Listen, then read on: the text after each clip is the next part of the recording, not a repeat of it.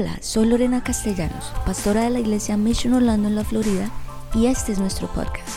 Esperamos que a través de esta palabra seas motivado, inspirado y que conozcas más a Jesús.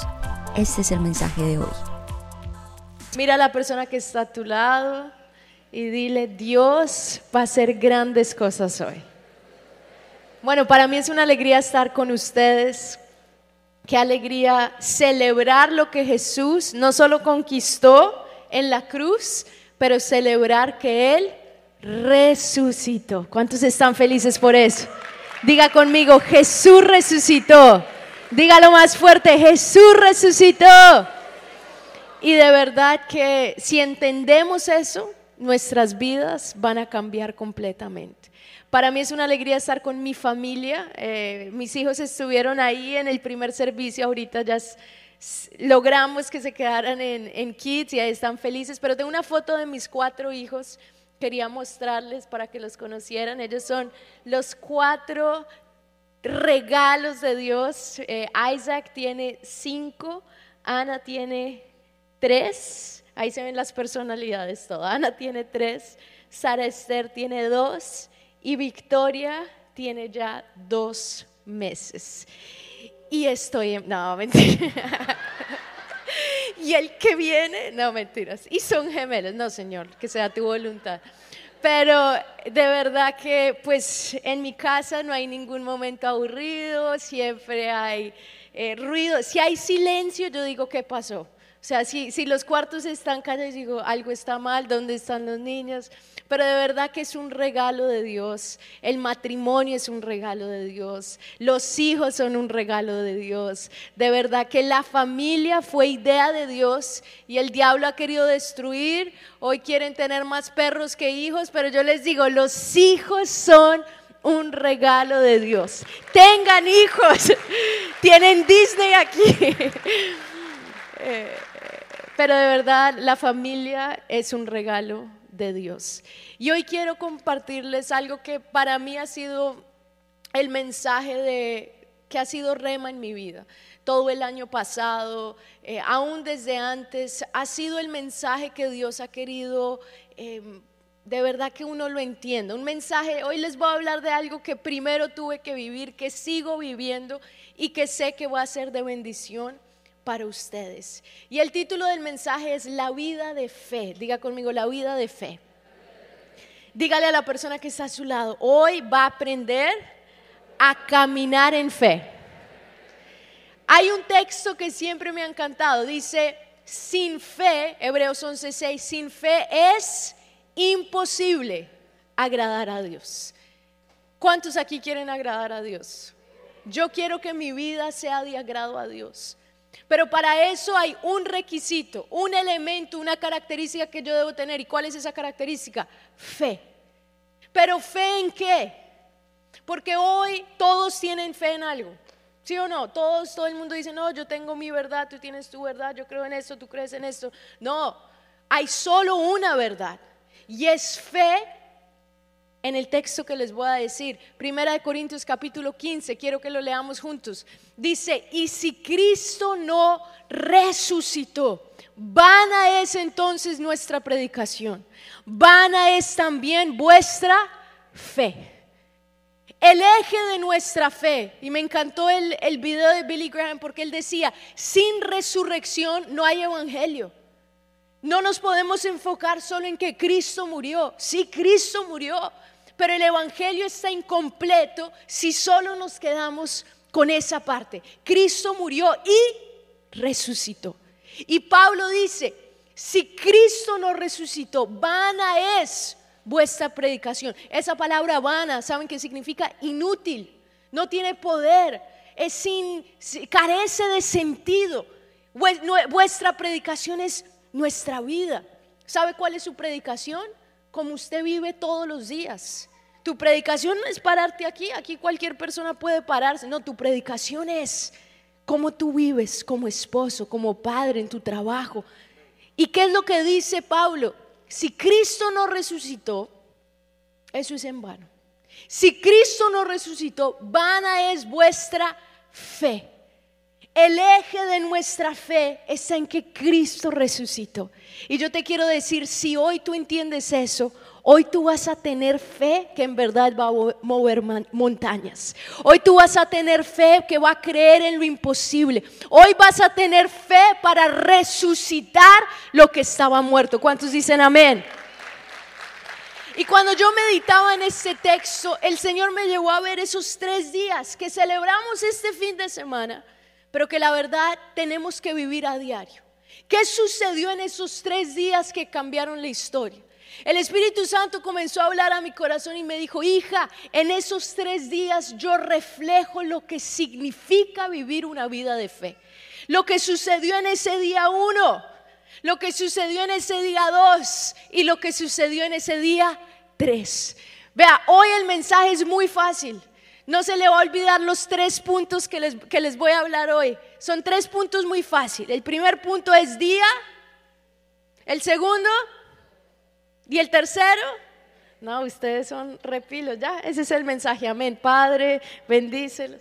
Pero si entendemos la esencia de esos tres días y que en algún momento de nuestras vidas yo me voy a encontrar en alguno de estos días, te va, a, ayudar a entender lo que es la vida de fe. Si yo quiero agradar a Dios, yo tengo que aprender a caminar la vida de fe. Ahora, ¿qué sucedió en este día uno? Cuando vemos qué sucedió en ese viernes, en ese viernes que celebramos Viernes Santo, qué sucedió en ese viernes que cambió la historia. Antes de que Jesús llegara a la cruz, Él hizo una oración que cambió la historia. Para mí Jesús murió verdaderamente en el jardín del Getsemaní antes de llegar a la cruz. ¿Por qué? Porque en el, en el jardín del Getsemaní Jesús hace una oración, una oración que cambió todo. La palabra dice en Lucas que él estaba en agonía, que él estaba en sufrimiento. Y dice que él se pone sobre sus rodillas y que sudaba grandes gotas de sangre. Y ahí es donde hace una oración y yo la llamo la oración de muerte. Ese día uno que es, es el día que uno no quiere pasar. Es la temporada que uno dice, ¿por qué tengo que pasar por esto? El mismo Jesús lo vivió y Jesús es nuestro modelo. Si Jesús pasó por eso, nosotros vamos a tener que pasar por eso. Y Jesús que dice, Padre, si es posible, si es posible, pasa de mí esta copa. ¿Cuántos aquí han pasado momentos que quisieran no tener que pasar? Momentos que usted dice, pero ¿por qué tengo que pasar por esto? ¿Por qué tengo que vivir esta situación? ¿Por qué tengo que vivir este sufrimiento, esta enfermedad o ese dolor o esa tribulación? Y Jesús no quería pasar por eso.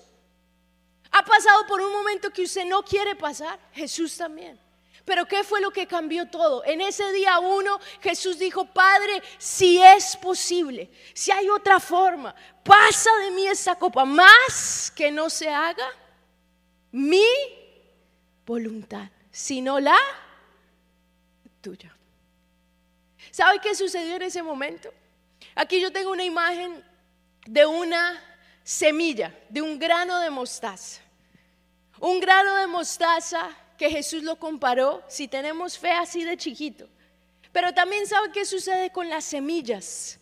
La semilla es muy linda, pero se vuelve inútil si no muere.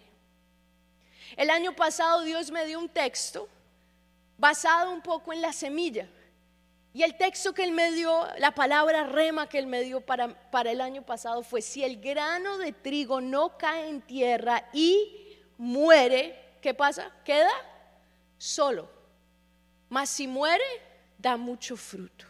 A otra imagen que tengo que muestra una semilla, lo que sucede cuando la semilla muere.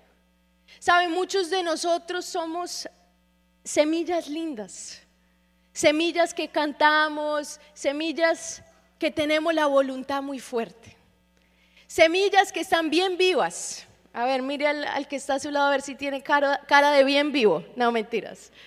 Bien vivos. Ah, no sé si pueden volver a la imagen. Pero ¿qué sucede si yo no muero? Y a veces uno, uno entiende el concepto, pero vivirlo, ¿morir a qué? Tú dices, pero ¿cómo así morir? Morir al yo. Nuestro mayor enemigo de poder vivir la vida que Dios tiene para nosotros se llama el yo. Por eso Pablo dijo, a diario muero, porque nosotros tenemos grandes ideas, grandes sueños, pero seguir a Cristo es morir, morir a lo que yo creo que, debe ser mi vida. Jesús dijo, sígueme. No dijo, cree, sueña en grande y haz su sueño. No, él, su llamado fue un llamado a la muerte, a seguir la cruz, a tomar su cruz, a morir. Y yo me acuerdo que el año pasado nosotros tomamos un gran desafío, mis padres, que son mis pastores, eh, en diciembre mi mamá me dice, sentimos que debes asumir el reto del Senado.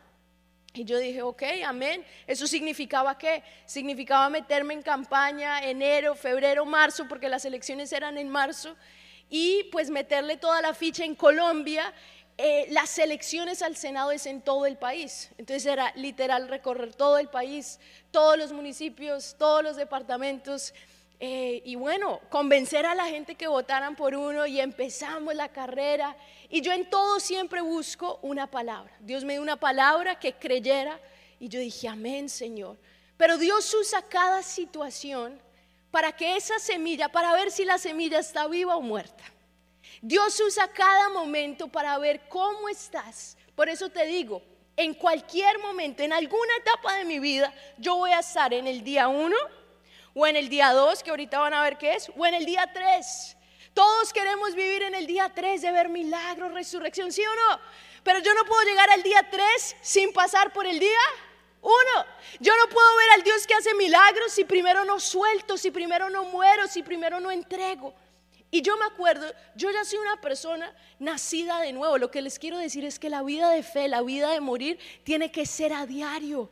Tiene que ser algo constante. ¿Por qué? Porque parece que el yo resucita constantemente. Ese yo quiere volver a vivir y ese yo lo tenemos que mantener bien muerto. Y yo me acuerdo que en medio de todo esto, Dios nos dio palabras. El, el día de las elecciones era el día de mi cumpleaños, el 13 de marzo. En Colombia, por ley, tú tienes que tener 30 años para ser senador. Entonces todo el mundo, no, la señal. Ese día todo el mundo me escribió, me daban palabras de, eh, José comenzó a reinar con 30 años. Yo, amén, porque yo cumplía 30 años. Eh, David comenzó a reinar con 30 años. Amén. Dije, Señor, la victoria va a ser grande. Gloria a Dios. Y todo el mundo me escribió. Empezó ese día, día de las elecciones. Y yo estaba con la fe aquí, de verdad, yo Señor, gracias.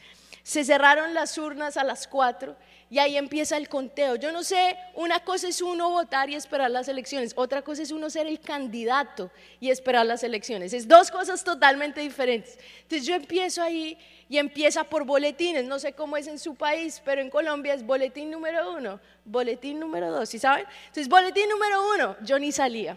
Dije, bueno, Señor, gracias. Boletín número dos. Mi mamá, si sale el nombre de Sarita y yo, nada. Señor. Boletín número tres, se volvió la agonía. Padre, si es posible, pasa de mí esta copa literal. Boletín número cuatro, ahí por fin salí a lo último. Y yo, bueno, los últimos serán los primeros, Señor. Los últimos serán los primeros. Los últimos serán los primeros. Y empezó así. Ya ese día habían cuadrado una fiesta de celebración de la victoria. Y yo dije, no.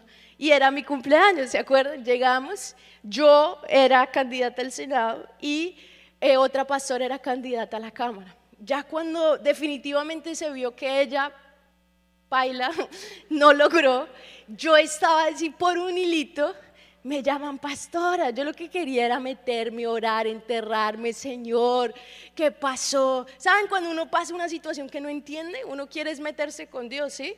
Ahí me llaman, cumpleaños, feliz. No, y mi esposo, yo quería enterrarlo a él porque él fue el de la idea. Yo, gracias, mi amor, te amo. Y yo no sabía si llorar, si reír. dije, bueno, ahí fue un proceso largo. Lo que les digo es, dolió más porque estaba viva.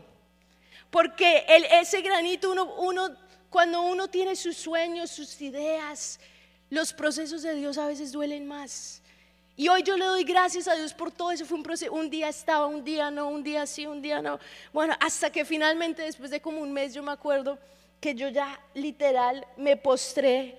Era como las 11 de la noche y yo, Señor, de verdad, si es posible, pasa de mí esta copa, pero que no se haga mi voluntad. ¿Qué es lo que tú quieres, Señor? Que esta semilla muera, muera. Sin saber que eso nos estaba preparando para pronto vivir el día 3. Lo, que te quiero decir es, el sufrimiento tú lo puedes pasar o con Dios o sin Dios. Y el resultado va a ser muy diferente cuando tú lo pasas de la mano de Dios. Eso es la fe. La fe no es que no te va a proteger de momentos difíciles, no. La fe es que en esos momentos tú te aferras y tú sueltas. Te sueltas y dices, Señor, si es posible, pasa de mí esto. Y a veces uno mismo se mete en esos huecos, ¿sí o no? A veces uno mismo y Dios en su infinita misericordia nos rescata. Ese día uno es necesario. Si no hay muerte, no hay vida. Si no sembramos, si no caemos en tierra, no podremos resucitar a la vida que Dios tiene para nosotros. ¿Cuántos dicen amén? Yo no sé si estás pasando por ese día uno. Yo te digo, yo en diferentes momentos he pasado por ese día uno. Pero cuando suelto y me aferro, siempre, siempre da luz lo que Dios tiene. A veces uno es difícil soltar, es difícil lanzarse, pero Dios quiere eso. Ahora, ¿qué sucedió en el día 2? El día 2 es interesante porque no se menciona mucho del día 2. Yo quise tener un reloj porque el día 2 simboliza esperar. ¿Qué pasó ese sábado? Aparentemente, nada. Y hay un texto en Mateo, miren lo que Jesús les dijo a sus discípulos constantemente, si lo pueden poner en las pantallas. En Mateo, Él les dijo lo que iba a suceder. En pantalla, ya casi, ya casi, ya casi. Bueno, Él les dijo que era necesario que Él fuera a Jerusalén, padeciera, dice, morir y resucitar. O sea, Jesús les dijo lo que iba a pasar. Jesús les dijo que iba a morir y que iba a resucitar. Pero ese día dos los discípulos no veían nada. Ese día dos su fe fue puesta a prueba. Ese día dos yo creo que fue el día más eterno. Porque no sabían, ¿será que seguimos a un loco y nos dijo mentiras? ¿O será que sí estábamos siguiendo al Mesías y va a resucitar mañana? Saben, nuestra fe siempre va a estar puesta a prueba. Abraham tuvo que esperar cuánto tiempo? 24 años. En ese momento la espera no es tiempo perdido, la espera es tiempo de crecimiento. Diga conmigo, la espera no es tiempo perdido, es tiempo de crecimiento. Y esperar, ¿a cuántos les gusta esperar? Amén. ¿A cuántos les gusta esperar? Amén. Esperar es fácil. Amén. ¿Qué es lo más difícil para, para un niño? ¿Qué es lo más difícil para un adulto? Esperar. Con mi cuarta hija yo aprendí a esperar. Yo, mis cuatro hijos nacieron parto natural, pero los tres habían sido inducidos. Entonces yo siempre sabía más o menos cuándo nacían, semana 39, y uno tenía un poquito el control. Con mi cuarta fue diferente, todo fue diferente, hasta el lugar donde nació el Señor me dio un sueño donde en el sueño yo veía una mujer que me decía, tu hija tiene que nacer en Brasil. Yo no tengo nada en Brasil, o sea, mi familia, la familia de mi esposo, pero yo no tengo doctor, yo no tengo hospital, yo no tengo seguro, yo no tengo absolutamente nada. Y yo, Señor, pero eso es re loco tener mi bebé en Brasil, al menos que vaya a ser presidenta de Brasil. Yo no sé, Señor, pero ¿por qué tiene que nacer en Brasil? Y yo, Señor, confírmame con tu palabra. Dios me da la palabra cuando José y María tienen a Jesús, que estaban en la ciudad de María y tuvieron que ir a la ciudad de José y dice, y no tenían nada preparado. Y tal cual el Señor me dijo, quiero que vayas a la ciudad de tu esposo, no tienes nada. Y yo, Señor, va a ser literal así, pesebre, vacas, todo. What, Señor, no entiendo, pero los planes de Dios son más altos. Dios fue bueno, nos dio todo, el doctor, bueno, todo, pero allá no inducen, no es, no es tan normal. Entonces tuve que hacerlo a lo, a lo bíblico, es decir, a lo antiguo, esperar que venga. Y mis papás viajaron, yo no, pa, semana 39, sí, la bebé, todos nacieron en esa semana. Semana 39 llegó, yo ya con la barriga así, y todos los días, yo no sé las que han estado embarazadas, pero esas últimas dos, tres semanas parecen meses, ¿sí o no? Hay todos los días mi mamá, ¿listo mi amor? ¿Contracciones? Y yo, ya casi, ma, ya casi, ahí, visualiza, visualiza. Al otro día, ¿cómo vas? Y yo veía que Victoria estaba re cómoda y yo, Señor, esta Victoria nos va a hacer esperar, pero bueno. Semana 40, y ahí cada día era más eterno, 41 días, 42 días, 43 días. Solo imagínense, y yo con tres chiquitos ya, 44 días. Semana 41, logré un récord, yo nunca había llegado a la semana 41. Semana casi 42 llegué. Las mujeres ¿me entienden? Es una bendición llegar a la semana 42. Y yo dije, Dios mío, esta bebé tiene que nacer, pero en el momento que nació, en el momento que llegó, llegó. Y así son las promesas de Dios, a veces demora, demora, demora, demora, pero cuando llega, llega va a llegar. Yo sabía que Victoria iba a nacer, yo tenía la convicción, no sabía cuándo. La gente me decía, ¿cuándo van a nacer? Yo le decía, está como Jesús, el día y la hora nadie lo sabe, pero va a llegar va a llegar. El día y la hora nadie lo sabe. Tú tienes que tener esa fe con las promesas que Dios te ha dado. ¿Cuándo va a pasar? El día y la hora no lo sé, pero va a llegar. Está llegando, está por llegar. Porque en medio de la espera no es tiempo perdido, no es que Dios no lo vaya a hacer. Es que Dios está trabajando, pero va a llegar. Di conmigo, mi milagro va a llegar. Dilo más fuerte, mi milagro va a llegar. En medio de la espera, no pierdas fe, porque después de ese día 2, gloria a Dios que llega el día 3. Y el día 3 es ese día por el cual todos anhelamos. El día 3 es cuando uno ve lo imposible ser posible. El día 3 es cuando tú ves que Jesucristo realmente es el mismo ayer, hoy y para siempre. El día 3 es cuando tú dices de verdad, vale la pena servir a un Dios vivo, un Dios que no está muerto, un Dios que sigue sanando, un Dios que sigue resucitando, un Dios que es el único Dios verdadero. Yo te quiero decir, el Dios que servimos es el único Dios verdadero. Hay otros dioses falsos, otros dioses que no dan nada. Este mundo lo que ofrece no es real. Fantasías, ilusiones, pero lo que tú y yo tenemos es real. ¿Qué sucede? Que la fe de muchos ha estado muerta. La fe de muchos. Jesús dice que iba a lugares y muchas veces no podía hacer milagros porque no creían. ¿Sabe cuál es el problema de nuestra sociedad hoy? Que dejó de creer. Nuestra sociedad dejó de creer en ese Dios de la Biblia. Pero hoy Dios va a resucitar tu fe. Y cuando tu fe resucita, tú verás milagros. Lo que el diablo te decía es imposible, Dios te dice es posible. ¿Cuántos dicen amén? ¿Sabe? El año pasado literal fue el, texto que les leí. Si el grano de trigo no cae en tierra y muere, queda solo. Pero si muere, da mucho fruto.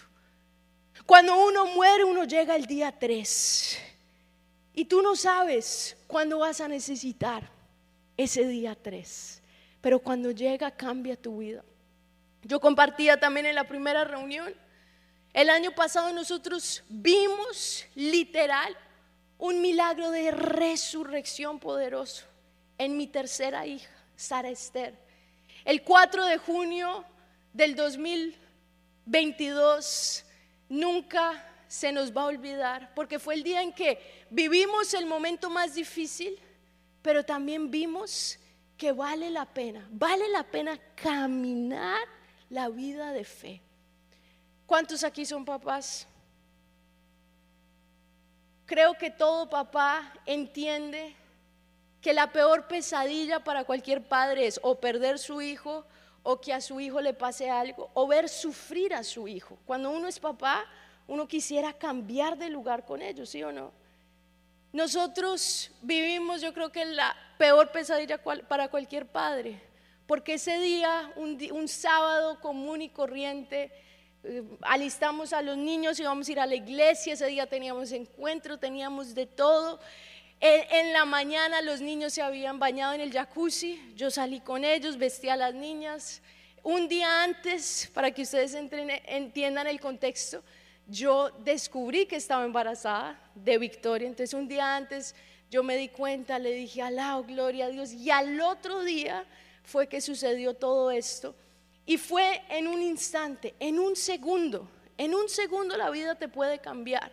Yo estaba sentada, mi esposo al frente, los niños estaban comiendo desayuno, Sara Esther estaba en la sala, pero yo la dejé de ver. Y yo dije, ¿dónde está Sara Esther? Mi amor, ¿tú ves a Sara Esther? Y él, no, no, no. Inmediatamente yo dije, voy a ir al jacuzzi. La puerta no sé si quedó cerrada. Fui corriendo y encontré a mi hija ya flotando en el jacuzzi. Cuando yo encuentro a mi hija ya sobre el agua, yo la levanto, yo no sé si estuvo un minuto o dos minutos. Un niño en esa edad solo toma 28 segundos para que se ahogue, con un año y medio de edad. Con 28 segundos en el agua ya se ahoga un niño. Y ella ya estaba flotando. Cuando yo la tomo, ella ya está sin vida. Ella está gris, está los labios morados, ya no está, uno ya sabe cuando una persona no está. Yo pego el grito, llamo al lado, mi esposo llega, yo se la entrego en las manos y él inmediatamente empieza a hacerle todos los primeros auxilios, empieza a hacerle CPR, empieza a hacerle respiración boca a boca. Y yo lo único que hice en ese momento fue levantar un clamor en otras lenguas, porque yo no sabía cómo orar. Y yo empiezo a orar, yo me acuerdo que yo empiezo a orar, a gritar en otras lenguas, y yo empiezo a orar en otras lenguas, en otras lenguas. Y lo único que decía con mis palabras era, resucita. Y oraba en otras lenguas, oraba en otras lenguas. Y ahí tuve dos imágenes, porque la fe es así. Eh, cuando vienen momentos de prueba, tú tienes dos opciones, o confiar en Dios o culpar a Dios. Y yo en ese momento, o me aferro a que Dios es bueno y Él va a resucitar, y aunque no resucite, mi esposo me dijo después que en cuanto Él estaba haciendo toda la respiración boca a boca, Él decía, Dios, tú eres bueno, si la resucitas, tú eres bueno, y si no la resucitas, sigue siendo bueno. Él hizo esa oración. Yo en ese momento vi dos escenas alistando todo, preparando el funeral de mi hija o testificando del poder resurrector de Dios. Y yo me acuerdo que empiezo ese clamor. Sara Esther bota un poco de comida que había, el desayuno lo, lo vomitó, pero seguía sin vida. Fueron más de 20 minutos donde ella no respondió nada. En ese momento llegó alguien a la casa, gracias a Dios, porque mi esposo pudo llevarla atrás del carro. Yo entré, nos fuimos al hospital, yo llamo a mi mamá, mis papás, que también son tremendos siervos de Dios, pastores, y yo le digo a mi mamá, obviamente ahora les cuento ya tranquila, pero ahí les dije, mami, ora por resurrección. Sara Esther se ahogó, ora por resurrección. Y empiezo, continúo orando en otras lenguas. Y mi mamá, yo ni sé qué, estaban orando porque no escuchaba, pero mi papá le ordenaba al espíritu de Sara Esther que volviera. Mi papá sabe lo que es estar más al otro lado que acá. Y él dice que Dios le dio una visión donde veía el espíritu de Sara Esther ya entrando al trono de Dios. Y él le habla al espíritu de Sara Esther y le dice, Sara Esther, vuelve, le ordenó. Y nosotros clamando y orando y orando y orando. Y se sentía, ¿saben qué se sentía? Una atmósfera de fe. Era lo que se sentía en el carro. Una atmósfera de fe. Y lo que el diablo más ha querido matar es la fe. La fe en el Cristo resucitado. Y en, ese, en esa atmósfera de fe, mi esposo me dice, mi amor, el color le está volviendo. Yo ni quería ver a Sara Esther porque la imagen que yo tenía era ella no está y yo tengo que verla viva, yo tengo que verla corriendo, yo tengo que verla caminando. Y él me dice, el color le está volviendo. Yo abro los ojos, estamos los dos en el carro sentados y veo que el color le está volviendo. Fue la primera señal después de 25 minutos clamando de vida. Y ahí ella empezó a hacer un ruido como que estaba intentando respirar, pero aún no respiraba. Y yo empecé, yo le dije a mis papás, vamos, vamos, oren más, oren más, oren más, vuelve, vuelve, Sara Esther, vuelve, vuelve. Un clamor Y de un momento a otro, así, fue, fue algo tan sobrenatural. Dios sopló espíritu. Y cuando sopló, resucitó. Sara Esther empieza a llorar, empieza a llorar. Y fueron tres horas donde no paró de llorar. Mi papá ya dijo, gloria a Dios, volvió. Lo más difícil fue hecho. Pero obviamente uno llega al hospital y los doctores no va a tener tal vez secuelas, no sabemos cuánto tiempo estuvo, eh, lo más probable es, bueno, todas las cosas que pueden pasar. Y ella no paraba de llorar por tres horas, su cuerpo entró en shock. Ella tenía las piernas tensionadas, los pies, los bracitos, todo tensionado no volvía en sí, volvió a respirar, pero no volvía en sí. Entonces los doctores decían, seguramente tiene un trauma. Bueno, nosotros continuamos la batalla de fe. Nos tocó trasladarnos a otro hospital. Lau en la ambulancia con Sara Esther y yo en otro carro. Y empezamos a orar, Señor, la resurrección es completa. Cuando Jesús resucitó a la hija de Jairo, no la dejó a medias, fue completa la sanidad. Sin saber, él y yo hicimos la misma oración. Señor, danos una señal de que Sara Esther va a estar 100%, de que la resurrección fue completa. Llegamos al hospital, la entraron como a la sala de espera donde nos hacen preguntas, todo. Y por primera vez ella para de llorar, porque llevaba tres horas sin llorar. Y ahí es donde ella hace la señal. Sara Esther, para que ustedes entiendan, desde los cuatro meses, todos mis hijos recibieron chupo normal, Sara Esther también, pero a los cuatro meses le dio por odiar el chupo y se metía el dedo. Yo le quitaba el dedo y le metía el chupo. Ella se quitaba el chupo y se metía el dedo. Entonces empezamos en la guerra. ¿Quién ganó? El bendito dedo. El dedo se quedó, el chupo se fue y Sara Esther siempre chupó dedo de una forma muy única, porque ella se mete el dedo y se pone la mano así, siempre. Ahí cuando quiere cambiar de posición, pone la otra mano y pone así. Ustedes la van a ver por ahí así, así y así. Y yo me acuerdo que en esos días antes de que Dios la resucitara, yo haciendo de todo para quitarle el dedo. Yo, ay, no, que, que le pusiera pimienta, que le... Bueno, hay unas, pero no hice nada de eso. Y ese día, ¿saben cuál fue la señal?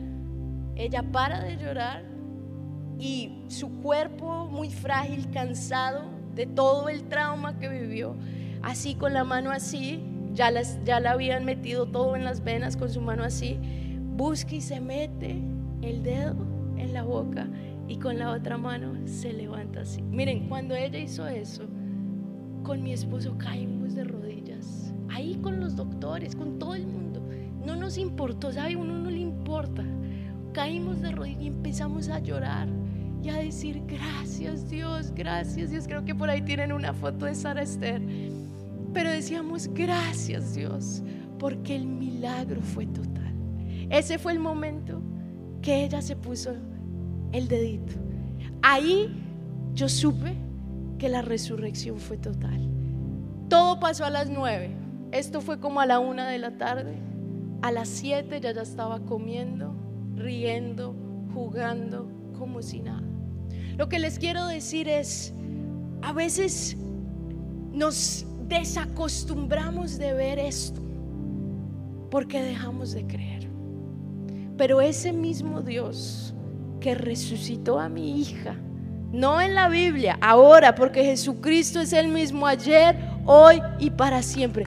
Ese Jesucristo está aquí.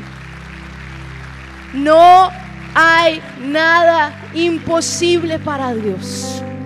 De verdad, el enemigo yo siento que le ha querido matar la fe de muchos llamados. Hay muchos aquí que llevan años en la iglesia, que saben que han sido llamados por Dios. Y el diablo quiere que seamos cristianos que no, no asustan ni a una mosca. Cristianos sin poder.